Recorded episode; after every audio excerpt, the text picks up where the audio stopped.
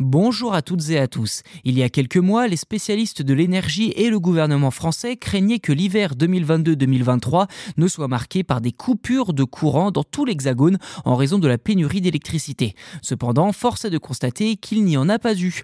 En effet, le pays a réussi à traverser cette période sans avoir recours à de telles mesures, comme l'explique un récent rapport de RTE, le gestionnaire du réseau électrique.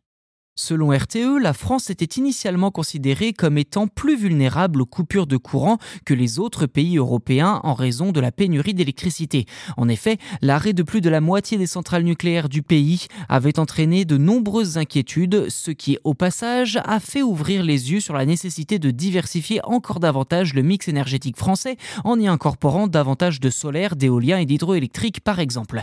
Mais arrivé à la fin du mois de mars, le constat est sans appel. RTE n'a lancé aucune alerte EcoWatt, ce dispositif censé avertir le grand public en cas de trop forte demande sur le réseau électrique durant l'hiver, et dont on a d'ailleurs déjà parlé à de multiples reprises dans ce podcast.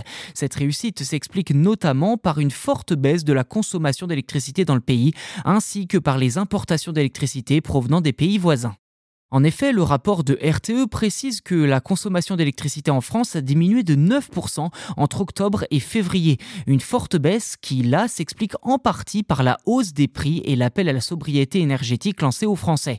Par ailleurs, l'importation de 15 gigawatts d'électricité depuis les pays voisins a aussi joué un rôle de premier plan pour équilibrer la demande. Ces facteurs combinés ont permis d'économiser 20 TWh au total sur 5 mois. À noter également le rôle primordial de la météo dont un hiver assez doux, hein, en tout cas plus que d'habitude, qui a permis sur ce point précis d'économiser 7 TWh d'électricité en chauffage.